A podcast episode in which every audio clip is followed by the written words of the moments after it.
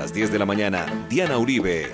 Continúa su esplendor en tiempos de los sasánidas. O sea que para ellos no hay tal cosa como el fin de la antigüedad, porque la antigüedad está referida en Occidente solamente a lo que tiene que ver con el mundo griego y el mundo romano. Como eso no es lo que ocurre en Persia, porque ellos no eran parte del imperio romano. La historia del mundo. El domingo a las 10 de la mañana. Caracol Radio. Más compañía.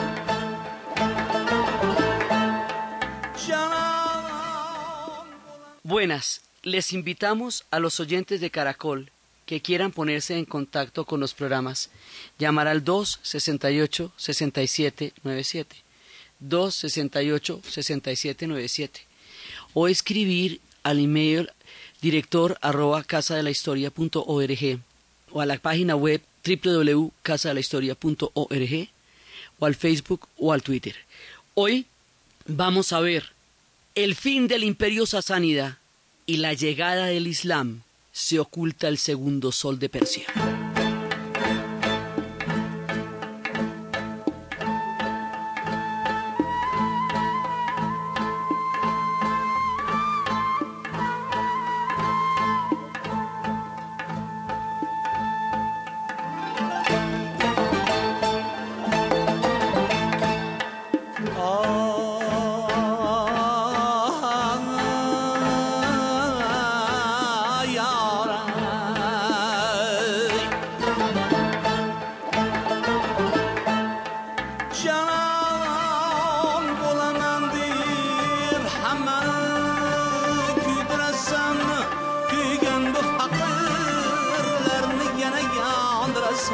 Vez pasada estábamos viendo cómo había un segundo sol de Persia, un segundo imperio, un segundo aire, una segunda grandeza, que era el imperio de los sasánidas, que lo habíamos visto a lo largo de dos programas. Y habíamos visto cómo este imperio dura desde el año 224 después de Cristo al año 651 después de Cristo. Durante este tiempo, los sasánidas van a alcanzar una grandeza que habíamos visto era tan poderosa como la de los aquemenidas, pero con el refinamiento y la cantidad de condimentos que les dio el contacto con los griegos, el contacto con la ruta de la seda, con la China, con las otras civilizaciones, que los fue sazonando más su propia evolución histórica para dar reinos magníficos y resplandecientes. Y habíamos visto cómo este imperio estaba basado en el zoroastrismo y cómo tomaron a Zoroastro como fundamento de la religión y cómo alrededor de eso se dio la figura de Mani y el culto de Mitreades, la deidad solar, y vimos cómo cumplió un papel muy importante durante esta época porque fue el sello de los sasánidas como tuvo grandes gobernantes como Abdashir, que toma su nombre de Sasán, un héroe mitológico, y como, los, como Sapor I, como Sapor II, y como durante mucho tiempo ellos van a, a, tomar una síntesis de toda su grandeza para proyectarse de una manera impresionante. Entonces, aquí hay una cosa que es importante. Para el conteo de Occidente, la Edad Media esto que llaman, digamos que Occidente siempre ha entendido como una especie de ocaso frente a la grandeza de la antigüedad, que la llaman Edad Media entre, entre, el, entre la antigüedad y el Renacimiento, para, o sea, o el fin de la antigüedad o el fin del esplendor de los grandes imperios sucedió cuando el Imperio Romano de Occidente cayó. La caída del Imperio Romano de Occidente es considerada por los europeos como la mayor tragedia de, en términos de, de la pérdida de esplendor y de grandeza de sus antiguas civilizaciones. Y habíamos visto cómo esto no ocurre en Persia. Primero porque ellos no eran cristianos. Segundo porque no eran parte del imperio romano ni de Oriente ni de Occidente. Tercero porque el imperio romano continúa en Oriente mil años más. Y cuarto porque mientras Occidente se siente en la decadencia de lo que ellos llaman la Edad Media, Persia está en el esplendor del mundo sasánida. Entonces, esta estela de grandes civilizaciones que viene desde los antiguos tiempos de Ectabana, que logró su cúspide en tiempos de los aqueménidas, continúa su esplendor en tiempos de los sasánidas. O sea que para ellos no hay tal cosa como el fin de la antigüedad, porque la antigüedad está referida en Occidente solamente a lo que tiene que ver con el, con el mundo griego y el mundo romano. En, como eso no es lo que ocurre en Persia, porque ellos no eran parte del imperio romano, entonces si podríamos decir que no es exacto, la antigüedad continúa para ellos durante toda la época sasánida y terminaría es cuando el último de los reyes sasánidas es derrotado y llega el Islam, y al llegar el Islam pierden el control sobre Persia como persas y ya van a quedar en manos de otros pueblos como les había ocurrido antes.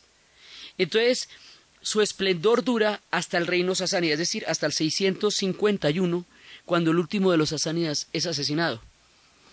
Y estábamos viendo esa diferencia histórica tan grande, porque lo que los europeos llaman el medioevo, en las tierras de América eran la época de los grandes esplendores de las culturas de Mesoamérica, de las culturas incaicas, y en la India eran los Guptas, y en la China eran los, los Yuen, eran, digamos, eran dinastías, y los Han eran dinastías importantísimas y poderosas, y era Europa la que había entrado en un proceso de disgregación y de, y, de guerras y de continuos y de continuos eh, devastaciones de unos pueblos con otros, mientras se asienta el medioevo.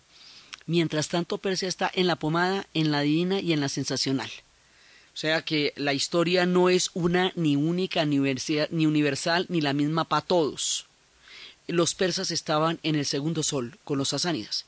Entonces, habíamos visto a lo largo de dos programas toda la cantidad de logros de los sasánidas, su esplendor en términos de todo, en términos de arquitectura, en términos de ciencia, en términos de arte, en términos de dominios, en términos de cohesión, en términos de religión, todo lo, digamos, lo, lo espléndidos que fueron los sasánidas. Entonces, resulta que hay un, eh, un, último, digamos, un último canto del cisne, un último personaje que llevó a la grandeza sasánida, pero ya era el sol de medianoche. Eso ya era para acabarse. Mejor dicho, ya el hombre se la saca del estadio, le va divinamente y en cinco minutos se pierde lo que el hombre hizo. O sea, ya es un esplendor efímero, ya es el último canto del cisne. El hombre se llamaba Cosroes, Cosroes Parvis, lo llamarían, Cosroes el victorioso, Cosroes II de las dinastías de los Sasánidas. Entonces, este hombre se pegó una conquista de los territorios por parte del poderío persa, del poderío suasánida, que llegó en el 615 entró en Egipto. En un año había dominado toda la provincia, todo, todo Egipto. En el 617 el Asia Menor era suya y las tropas estaban acampadas en, ya en Calcedonia, en los suburbios de, de, Constantinopla. Estaba al otro lado de Constantinopla, mucho en las puras narices. Desde donde estaba se veía Constantinopla. Y fueron unos años gloriosos. Y él estuvo, eh, digamos, en, en las alturas del triunfo mayor. Inclusive se dice que llegó casi, casi hasta los dominios de Darío cuando los aqueménidas eran los reyes de Oriente y estaban en las goteras del mundo griego, en la época más sensacional de todas. Pero resulta que este personaje va a tener problemas después. Él fue, en un momento dado, él fue, em, fue un hombre que tuvo que huir, fue perseguido y estuvo en Constantinopla. Y allá en Constantinopla lo, lo acogió el emperador Mauricio, lo protegió, lo ayudó a conformar ejércitos, lo ayudó a recuperar el trono y él en agradecimiento, digamos, siempre estuvo muy agradecido con Mauricio por lo, por lo querido que había sido con él, a la, como lo chusco que había sido con él en Constantinopla. Y resulta que hay un momento en que Mauricio, que era el emperador bizantino y que estaba, y que estaba bien en su trono, va a sufrir una conspiración y toda su familia va a ser asesinada por un general que se llamaba Focas. Cuando le avisan a Cosroes que Mauricio está en peligro y que su familia está siendo asesinada, él sale corriendo a defenderlo porque tiene con él una deuda de gratitud. Pero cuando llega, ya lo han asesinado, no logra salvarlo pero en la vuelta de ir a defender a Mauricio va conquistando y conquistando y conquistando a toda velocidad y ahí es cuando les digo que va a llegar Antioquía, a Damasco, a Jerusalén, a Egipto, al Asia Menor Una cosa increíble. Antioquía, acuérdese que hoy es parte de Turquía y que era, era, de la, era así se llamó, la llamó Seleuco, porque su padre eh, se llamaba Antíoco. Sí, entonces así fue que llegaron allá y cuando ya tenía todo conquistado, todo, todo, todo, digamos, cuando el esplendor de los sasánidas aparecía como, como una, una nueva embestida de este imperio, pues tanto que al tipo lo van a llamar Cosroes el victorioso, por toda la, la fuerza con que él conquistó, todo eso de pronto también a él le toca un revés de fortuna, porque va a subir un nuevo emperador en Bizancio, y ese nuevo emperador se va a llamar Heraclio y ese nuevo emperador romano de Constantinopla va a llegar a perseguirlo como siempre se hicieron. Acuérdense que con los romanos de Oriente siempre, desde siempre, eso va a ser su, es una relación de amor y odio, porque fíjese que él y Mauricio eran llaves, pero él y Heraclio son enemigos, y ambos eran emperadores bizantinos, tanto Mauricio como Heraclio. Entonces, Mauricio se le viene y empieza a atacar y atacar y atacar para sacarlo de todos los territorios que había logrado y en un momento dado lo va a derrotar, lo hace prisionero en el 628 y este hombre ve cómo al hacerse prisionero todo lo que conquistó en tan poco tiempo se va a ir de sus manos como se le fue, como, como el agua entre las manos, se le fue y vio cómo se perdieron todas, todas, todas las conquistas y además lo asesinaron. Entonces el hombre terminó mal tuvo una vida de picos, o sea, en un momento dado la suerte lo abandonó porque lo estaban persiguiendo en Persia. La suerte lo acogió porque lo ayudó Mauricio. Luego se volvió, digamos, un, gran eh, gobernante, un tipo de muchísima, de muchísima reputación en Persia, entre los sasánidas, pero entonces viene a salvar a su amigo y al salvar a su amigo se conquista medio mundo, desde Damasco pues hasta las goteras de Constantinopla, y luego sube otro emperador, a su amigo lo matan, y el otro emperador va por él, le quita las conquistas, lo hace prisionero y lo mata. Así que a él le tocaron, digamos, de la, de la vida sus azares, sus glorias y sus amarguras, todas. Y después, cuando a este lo van a matar, sube un peladito, chiquitico que tenía 15 años y aquí se necesitaba gente grande y experimentada, que se llamaba Yazrit. Y este peladito Yazrit III, pues no tenía ni la talla de Cosroes. Eh, venía después de las derrotas eh, posteriores a las conquistas de Cosroes, de un tiempo de anarquía y de caos en el cual había como una sensación de pérdida y de despiste entre los sasánidas. Y pues claro, viene la conquista del Islam con una fuerza arrolladora y ahí sí, esto sí es pelea de toche con guayaba, porque el Islam viene con un vigor, con una fuerza, con una fe, con una convicción, eh, blandiendo, digamos, la espada y el Corán. Y este peladito, ni, pero ni pinta ni, ni nada, ¿me entiendes? El hombre no está como paesas. Entonces, los sasánidas llegan a la decadencia. En el momento en que los sasánidas se encuentran con las conquistas musulmanas árabes, su sol se está ocultando. El Islam llega a Persia en el ocaso de los sasánidas.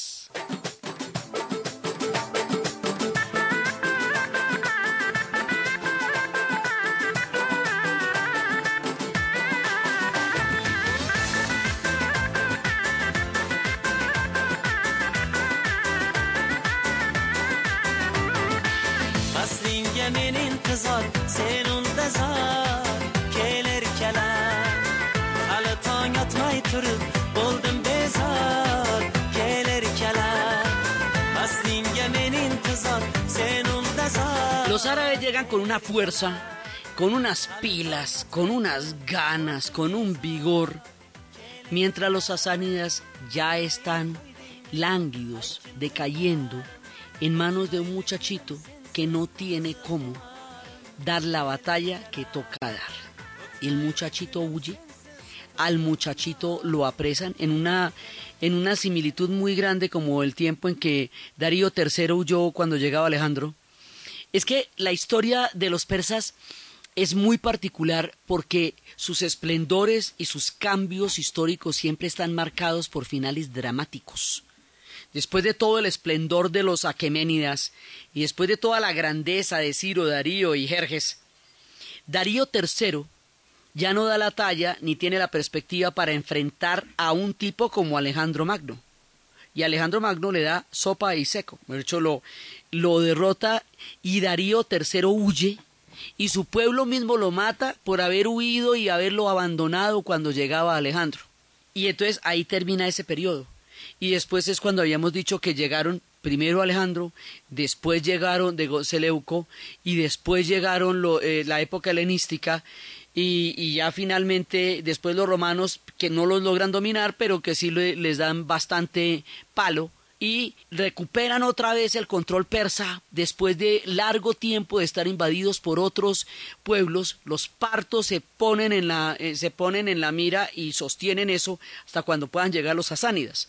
Entonces, ahora el esplendor de los sasánidas, tan mítico, tan maravilloso, tan legendario, va a terminar de una manera tan dramática como terminó el esplendor de los sasánidas. Porque lo mismo, eh, igual que Darío III, el muchachito Yasrit huye. Igual que Darío III, lo matan su mismo pueblo por haberlos dejado solos. Y huye frente a un enemigo enorme y colosal, que es el Islam, que para el momento en que llega a Persia está en un punto altísimo de su fe y de sus conquistas. Entonces, digamos, por eso es que un imperio tan grande, tan espléndido, tan magnífico, tan sensacional como los sasánidas y como los persas, van a quedar bajo el dominio del mundo árabe musulmán, que cosa que a ellos no les hace gracia, porque los árabes, ellos ya habían conquistado a los árabes en tiempos de la expansión de Persia, y ahora los árabes los conquistan a ellos. Entonces, aquí pasa una cosa muy particular. Cuando el Islam árabe llega a Persia. Hago tanto énfasis en el Islam árabe, pues que hay muchos islams. Hay un Islam árabe, luego va a haber un Islam persa, un Islam otomano. Eh, digamos, esto va a tener diferentes, eh, diferentes cepas, porque va a estar en muchos pueblos. La civilización islámica como tal va a comprender muchos pueblos, muchas dominaciones y muchos imperios distintos. Este es el Islam árabe y el Islam árabe es el primero, digamos, de donde surgió.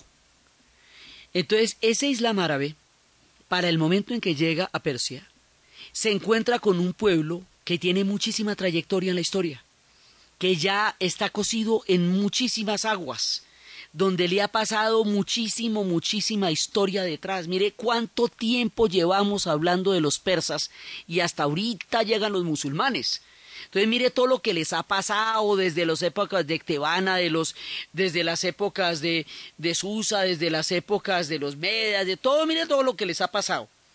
Entonces, para ese momento, Persia es una civilización mucho más añeja, depurada, sofisticada y, y elegante de lo que el Islam que llega a conquistarla es, porque lleva muchísimo más tiempo. El Islam que llega a conquistarla hace muy poquito, que está surgiendo. Lo que pasa es que su avance es colosal y formidable. Pero se está formando todavía. Está todavía cocinándose la civilización del Islam árabe cuando llega donde los persas.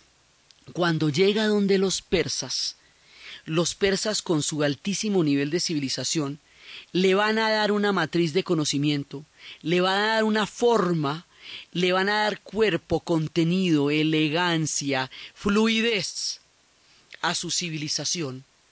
Y desde ahí es que el Islam se va a volver realmente eh, sofisticado desde el contacto con los persas.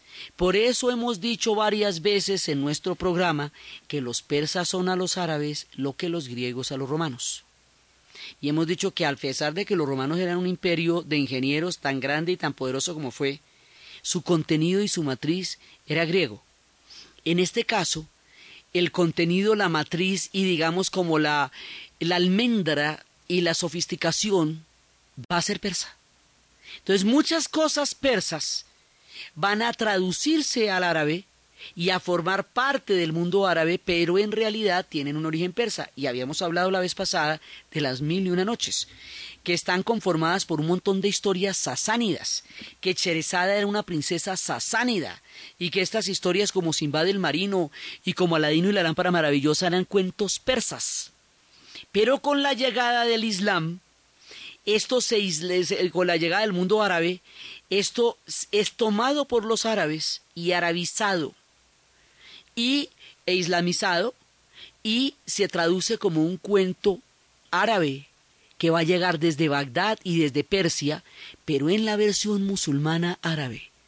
Y así va a pasar con otro pocotón de cosas que en realidad son de origen persa, pero que en el mundo del Islam árabe van a ser incorporadas y arabizadas.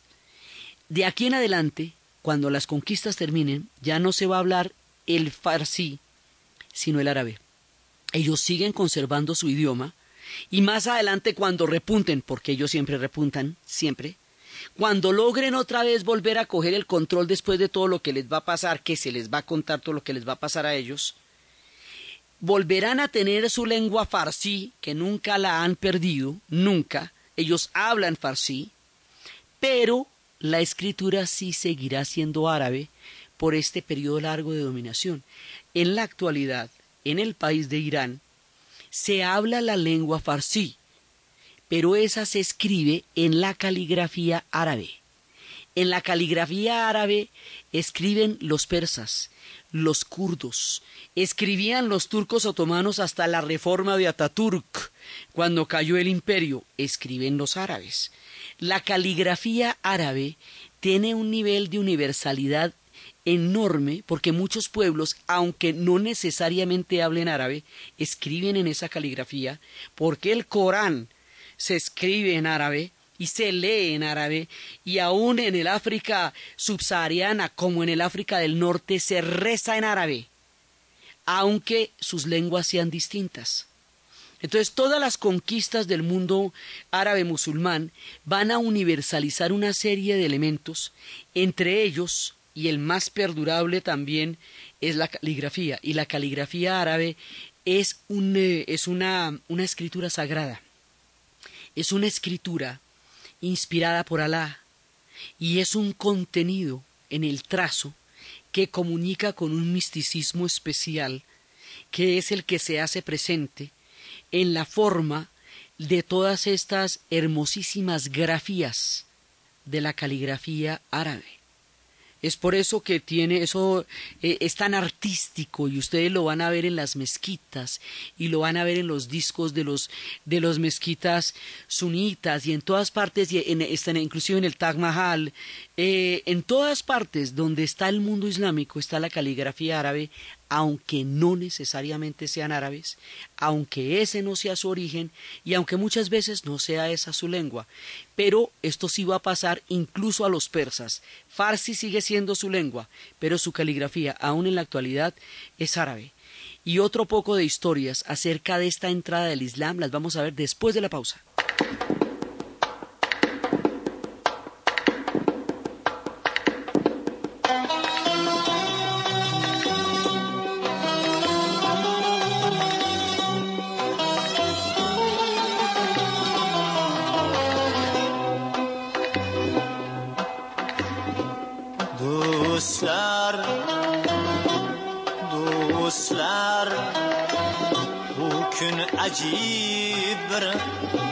سروی قامت kurmuşam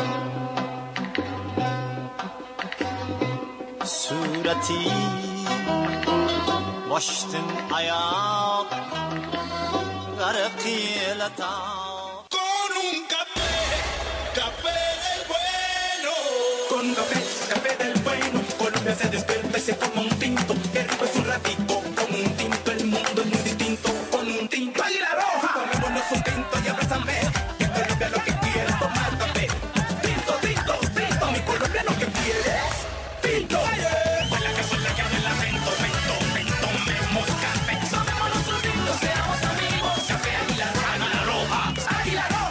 Esta es la hora en Caracol Radio. En Caracol Radio. Son las 10 de la mañana y 30 minutos. Pax, Pax, alivian un Pax. Congestionado, bien maluco, la cabeza se me explota, necesito mejorar ya. Pax, Pax, alivian un Pax. Tratamiento sintomático de resfriado común es un medicamento. No excede su consumo. Leer indicaciones y contraindicaciones. Si los síntomas persisten, consulta a su médico. Registro sanitario INVIMA 2009 M000970. Última hora Deportiva Caracol. El presidente de la Federación de Fútbol de Chile, Sergio Yadue, negó que el técnico Claudio Borgi vaya a ser despedido de la selección chilena. Así desmintió los rumores que señalaban la molestia de directivos de ese país, quienes habrían pedido la cabeza del entrenador luego de la derrota ante Argentina que dejó al equipo parcialmente fuera de la zona de clasificación para el Mundial de Brasil 2014. El argentino Juan Martín del Potro se quedó con el título del torneo de Viena al derrotar en la final al esloveno Grega Semla por 7-5 y 6-3, victoria que le permite sumar su tercer torneo de la temporada. Con este triunfo del Potro refuerza sus aspiraciones de lograr un cupo en la Copa de Maestros de Londres, el último torneo del año. Más información en www.caracol.com.co y en Twitter, arroba caracoldeportes. ¿Y usted? ¿Cómo durmió anoche? Comodísimo. Colchones comodísimos para dormir profundamente. En Cemex creemos en impulsar este nuevo país con ideas innovadoras que conectan y contribuyen al desarrollo y bienestar de todos los colombianos. En este país creemos y en él creamos. Cemex, nuevo país, nuevas ideas. Amigo motociclista, las ganas de vivir son compatibles con la prudencia al conducir. Se lo dice Empaquetaduras Darrow, primer fabricante de empaquetaduras para todo tipo de motocicletas con la mejor tecnología y materias primas importadas. Empaquetaduras Darrow, haga sus pedidos a nuestra línea gratuita 018-945-533. Abrimos una nueva página. Ya está abierta la convocatoria para el undécimo concurso nacional de novela y cuento Cámara de Comercio de Medellín para Antioquia, que en esta edición entregará premios por 45 millones de pesos. Las bases ya están publicadas en cámaramedellín.com. Los trabajos se recibirán hasta el 30 de noviembre de 2012. Más detalles en la línea de eventos corporativos de la Cámara. 44 44 408.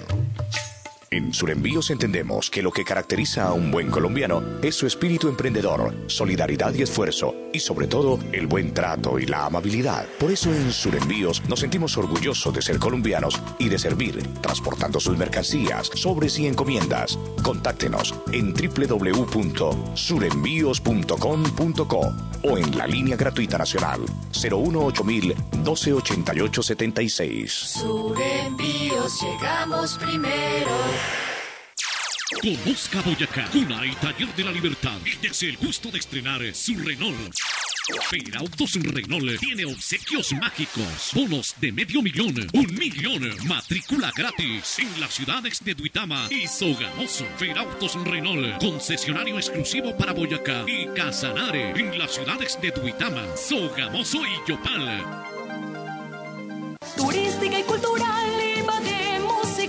El compromiso de todos en la capital musical es crecer más. Y en sus 462 años, Ibagué Es moda. Es sede de los Juegos Nacionales 2015. es corazón de Colombia. Ibagué, capital musical, es la mejor apuesta para la inversión. Alcaldía de Ibagué. Ibagué, camino a la seguridad humana. ¿Y usted? ¿Cómo durmió anoche? Comodísimo. Colchones comodísimos para dormir profundamente. Caja Sonora. Espacio radial de Confama para oírte mejor. Yo a todas las personas que veo esperando cita les digo, necesitan buscar un apoyo psicológico. Esta médica recomienda el psicólogo porque ha sido, según ella, lo que más le ha ayudado a superar su propio cáncer, aunque dice que algo le dificultaba visitar al especialista. Porque tenía la idea de que era para locos. No obstante, según su psicólogo José Alberto Suárez, no solo se trata de aceptar la ayuda, en combatir una enfermedad como el cáncer, otras cosas pesan. Esa actitud positiva con la que llegó a la consulta fue determinante para que ese proceso haya dado los frutos que hasta el momento se, se han dado. Angélica, además, tenía problemas con su familia y su pareja y los superó. Más aún, ahora asegura que piensa más en ella y dice conocer bien qué se debe superar para llegar a ese logro. Quitemos el mito. Los psicólogos es para ayudarnos a encontrarnos a nosotros mismos. Te esperamos en una próxima emisión. Con fama, vigilado Superintendencia del Subsidio Familiar. Visalia Bio Natural Clean Hair Treatment. Tratamiento capilar de ortiga y sábila. Hidrata, regenera, acondiciona y suaviza el cabello. Úsalo. En Caracol Radio. Son las 10 de la mañana y 35 minutos.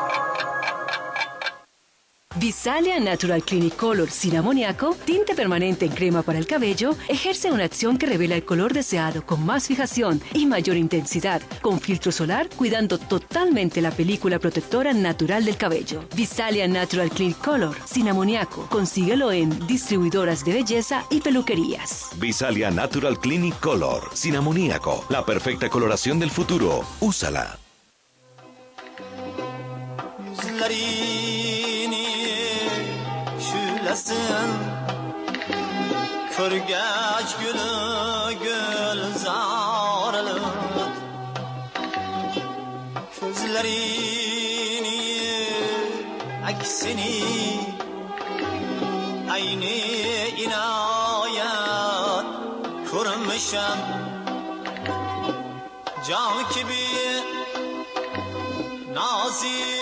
Entonces, con la llegada del Islam, Persia, después de que huye el muchachito, pues lo van a derrotar y en el 634 empiezan los verdaderos enfrentamientos y los árabes se toman Tesifonte y en el 642 los árabes ganan la batalla de Al-Qadasilla y después de la batalla de Al-Qadasilla es que es derrotado el muchachito, huye muchachito, muchachito es matado por su propio pueblo. Y ya, se acabó la vaina, o sea, ya hasta ahí llegaron los asánidas y como les digo, ellos siempre tienen un final dramático. Entonces, aquí van a pasar un montón de cosas. Otra vez los persas van a tener periodos de muchísimas dificultades porque le vienen encima una cantidad de, historias una tras otra hasta que vuelvan a repuntar, pero ya en una versión musulmana lo que pasa es que chiita, o sea, ellos van a escoger eventualmente cuando puedan superar la mano de cosas que les van a pasar, van a poder eh, escoger su versión del Islam. Y quedarse en el Islam, sí, pero a su manera, desde su punto de vista y como ellos quieren. Y eso será el tiempo de los sabáfidas. Pero, mientras tanto, mientras ellos logran repuntar y otra vez volver a ponerse regios y divinos, les van a pasar las cosas más miedosas del mundo. Entonces voy a hacer una cosa. Les voy a contar la, cantidad de cosas que les pasan. Eh, primero las enumero, para luego irlas contando poco a poco, para que tengamos una idea en perspectiva de lo que va a pasar aquí. En el momento en que termina el imperio sasánida, se oculta su sol y dramáticamente cae la dinastía, no porque se deshaga en el tiempo, sino porque es derrotada y, es, eh, y entran los, los árabes. En ese momento se van a meter allá, van a crear lo que les digo, van a, van a, van a hablar la lengua árabe, van a escribir la caligrafía árabe, es decir, el dominio árabe se impone sobre ellos de una manera muy fuerte que ellos van a tener, algunos eh, en las áreas rurales y todo eso los van a recibir con agrado, pero no, entre los, las élites y entre el clero zoroastrista y entre todo este sofisticado poder que se había generado en términos de los sasánidas, va a haber muchísima resistencia. Aún hoy hay una imagen, digamos, una imagen no muy chévere de la llegada de los árabes allá, porque ahí los que salían ganando eran los árabes porque la civilización era Persia. Entonces los persas consideran que los árabes se nutrieron de ellos, pero al nutrirse de ellos acabaron con el último de sus grandes esplendores del periodo preislámico. Entonces hay una versión contrastada. ¿no? Para los árabes la conquista de Persia es un momento glorioso y es un momento importantísimo en toda la historia del Islam. Y para los persas la llegada de los árabes es un momento de decadencia y de tristeza y de fin de su momento más eh, añorado y de su momento más lúdico y maravilloso que era la era sasánida. Entonces hoy día ellos recuerdan este doble sabor, el sabor que les dejó la conquista islámica, que les quitó el esplendor sasánida, pero a la vez ellos se incorporaron al Islam, ya a su manera, pero se incorporaron al Islam.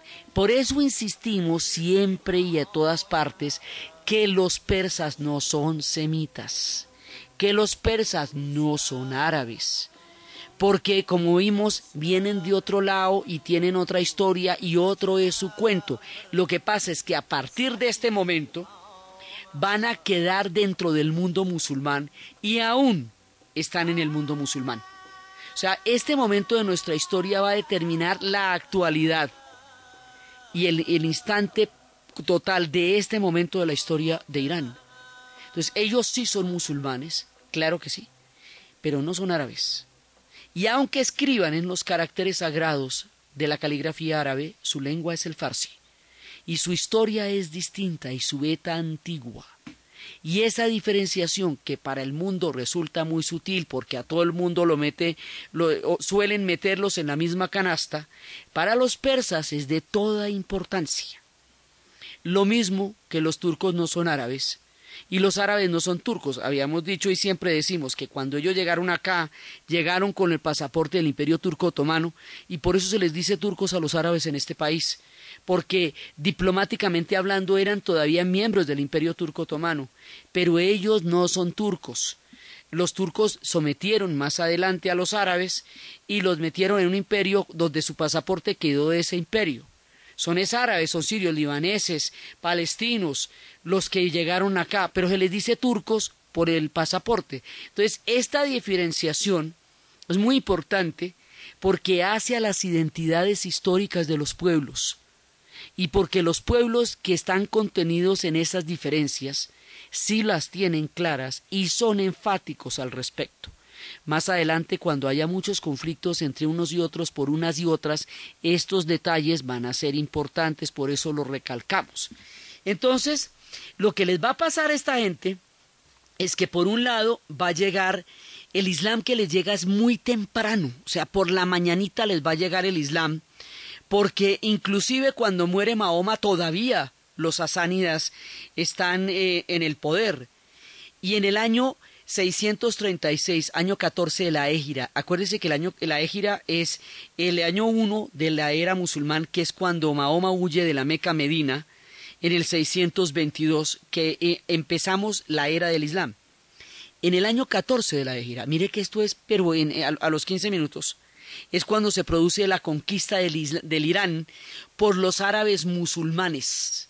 Los califas de Damasco, eh, van a llegar allá y van a, este pedazo van a ser todavía tolerantes con las antiguas religiones, todavía se seguirá enseñando a los persas, el culto de Zoroastro y la religión persa.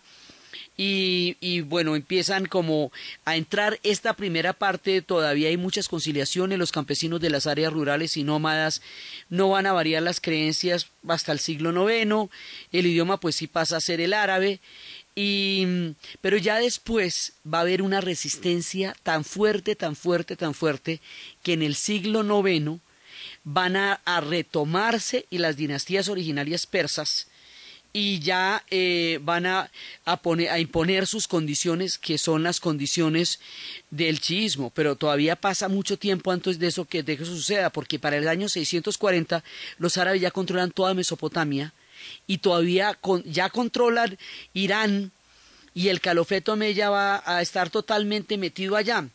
Entonces resulta que, ¿qué pasa en el Islam? En el Islam a la muerte de Mahoma, Mahoma había, había seleccionado primero a Otman como uno de sus, como, como su sucesor. Y Otman es asesinado. Y después del asesinato de Otman, es que vienen Fátima y Ali, Hassan y Hussein. Y hay quienes lo reconocen y hay quienes no. Otman era un tipo de la dinastía de los Omeyas, de la alta casa de la dinastía de los Omeyas. Entonces hay quienes reconocen a Fátima y Ali y a Hassan y Hussein y hay quienes no.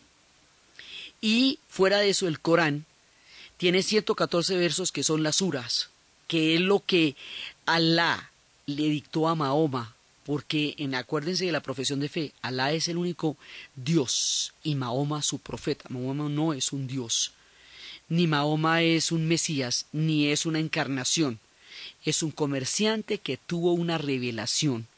Y la revelación son los 114 suras del Corán y el que el hecho de que el arcángel San Gabriel le hubiera anunciado que habría de abandonar su vida de comerciante para empezar a mandar un mensaje por toda la tierra.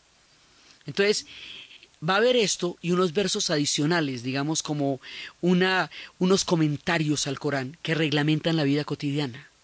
Esos comentarios que reglamentan la vida cotidiana se llaman las sunas. Y la gente que cree en las sunas se van a llamar los sunitas. Y la gente que no cree en las sunas se van a llamar los chiitas. Pero aún así hay problemas alrededor de Fátima y Ali porque es que hay gente que no los va a reconocer y que más bien reconoce las unas. A la muerte de Mahoma hay una dicotomía sobre qué vamos a hacer con esto, pero además a Fátima, a Ali, a Hassan y a Hussein los van a matar a todos. Entonces, mire, primero mataron a Uthman, que era el de la casa de los Omeyas, y luego mataron a Fátima y Ali, a Hassan y a Hussein. Entonces no queda nadie de la descendencia del profeta propiamente dicha. Así que vamos a tener que tomar una decisión para continuar con el legado de Mahoma. O continuamos con un liderazgo espiritual en el cual el gobernante sea a la vez un sacerdote, un clérigo, un hombre religioso, un hombre de fe, y seguimos una, digamos, una línea espiritual en torno a los gobernantes de manera que el poder religioso y el poder político estén contenidos en una misma persona, que tenga que tener las virtudes de un buen gobernante, pero la presteza eh, espiritual de un hombre de fe?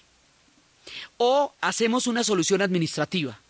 Y es que nombramos un administrador que sea un gobernante, que no necesariamente sea un hombre espiritual, pero que sea, sí sea un hombre práctico, que organice toda la cantidad de conquistas que se hicieron en ese momento y que ya para entonces eran, eran grandes territorios.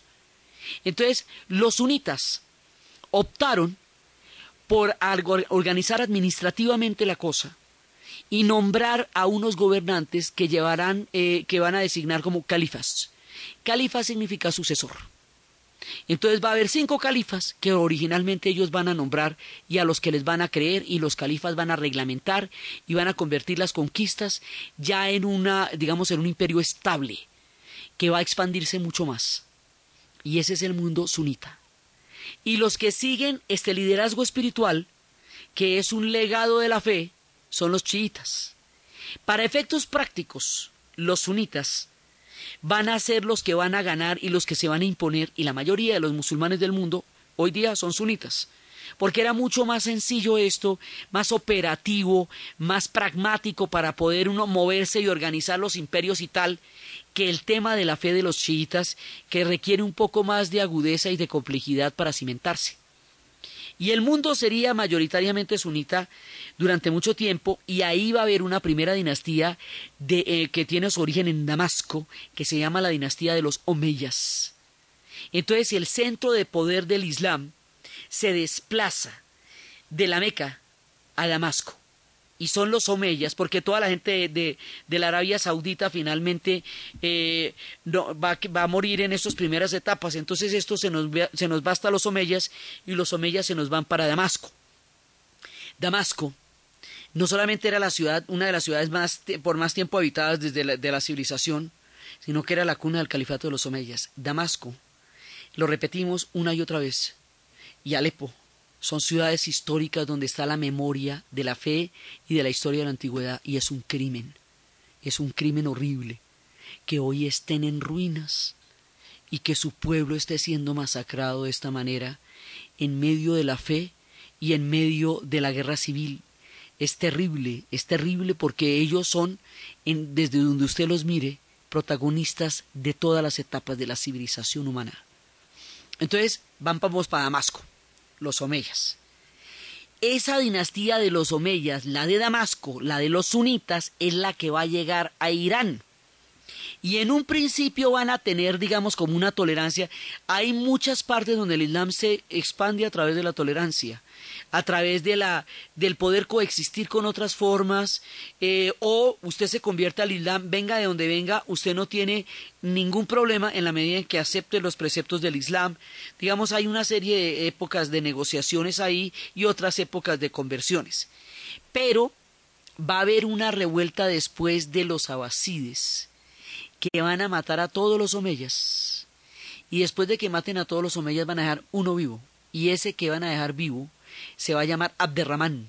Y ese tipo se escapa de la matanza y se viene por toda el África del Norte esparciendo el Islam por toda la parte del África del Norte, o sea, por Egipto, por Libia, por Túnez, eh, por Argelia, por Marruecos y por Marruecos va a llegar a Fez, por Fez va a llegar a España y en España van a llegar a, crear el, reino de Al-Ándalus y esa es, digamos, la primera expansión del Islam eh, Omeya en el, otro, en el mundo del África y de la península ibérica a través de Derramán. Pero ese es un otro lado. Entonces, les van a llegar primero los omeyas y luego les van a llegar los abasides, que es eh, una, una, segunda dinastía después de que fueron asesinados los omeyas. Y cada vez que hay un cambio de dinastía, eso le va a llegar a Irán. Pero después, bueno, hasta ahí no hay problema, hasta ahí, digamos, tenemos, aunque siempre va a haber pugnas y pugnas y pugnas, y el tema es que esa resistencia de los persas, que se sentía, eh, digamos, sometida por esta oleada del Islam, va a escoger el chiismo como su forma de ser musulmana, como una manera de diferenciarse, como una manera de, de marcar un territorio en la fe. Y es por Irán que el chiismo va a tener un asidero en la historia si no probablemente hubiera desaparecido. Pero la civilización persa, con toda su fuerza y su empuje, le va a dar al chiismo toda la, la condición posible para seguir existiendo en el planeta, porque los persas pueden hacer eso, lo que ellos tocan le dan condición de existencia en el mundo, porque los persas son poderosos y tremendos. Entonces esa va a ser su versión, eso ya es cuando retomen el control y vuelvan a ser persas. Pero mientras tanto les van a pasar unas cosas muy tremendas. Mientras tanto, y antes de que vuelvan por sus fueros de persas, les van a pasar los caballos de millones de hombres.